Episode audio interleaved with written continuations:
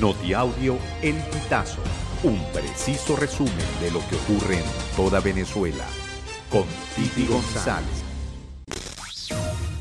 Bienvenidos a una nueva emisión del Notiaudio El Pitazo del 20 de febrero del 2024. Activistas se concentraron en la Embajada de España para pedir la libertad de Rocío San Miguel. Escuchemos declaraciones de Lexis Rondón. El día de hoy pude hacer entrega del documento, fue recibida por María Victoria García Ojeda, que además es consultora en materia de derechos humanos directamente con el embajador. Nos recibió el documento y por supuesto nos reiteró el compromiso que tiene la embajada de seguir haciendo todas las labores consulares para la protección y la vida e integridad de Rocío y su familia y de cualquier persona que pudiera estar atravesando esta situación, sobre todo si es un ciudadano eh.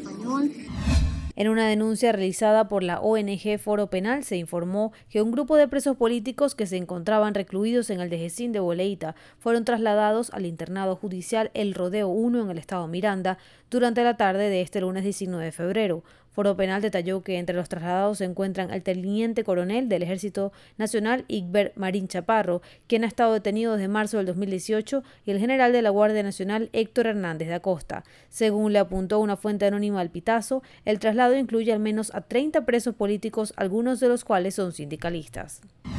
El vecino de Gladys, Luisa Zapata Torres, la llamó por teléfono bajo engaño. Le dijo que una filtración que provenía de su vivienda estaba afectando su casa y por ello necesitaba que fuera a su domicilio para evaluar la situación. La realidad es que no había ninguna filtración y la educadora fue asesinada. El 6CPC esclareció el femicidio. El cuerpo sin vida de la docente fue hallado el 14 de febrero en la residencia número 84 de la urbanización El Paseo en el estado Aragua. En este inmueble residía el albañil Perkis José Escalona de 53 años, quien escapó después de lo ocurrido.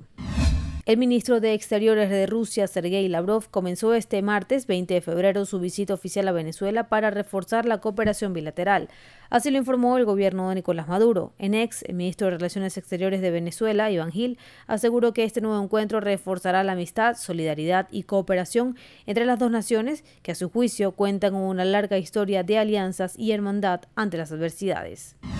La organización no gubernamental Juicio, Encuentro y Perdón, la defensora de derechos humanos y presidenta del Partido Encuentro Ciudadano, Delsa Solórzano, alertaron este martes 20 de febrero sobre el traslado de presos políticos de distintos centros de reclusión hacia cárceles con privados de libertad por delitos comunes, sin informar a sus familiares y abogados y en medio de un hermetismo por parte de los cuerpos de seguridad encargados del resguardo.